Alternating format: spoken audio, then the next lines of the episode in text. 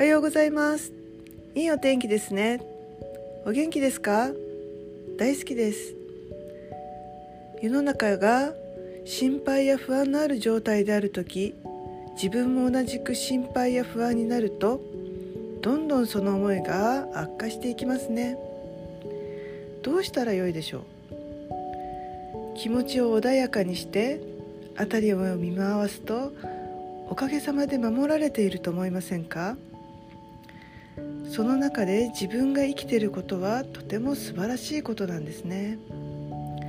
ですから全ての人がおかげさまの気持ちで愛と感謝の言葉を使っていけるといいですよね。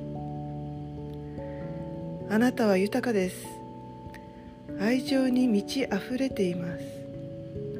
あなたは全てを受け入れ認めます。あなたは理想の状態を引き寄せます。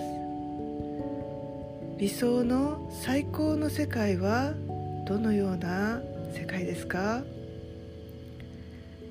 あなたは無限の可能性があります。ミラクルです。あなたはすべてに感動し喜びに満ち溢れています。とても素晴らしいです。ありがとうございました。良い一日をお過ごしくださいませ。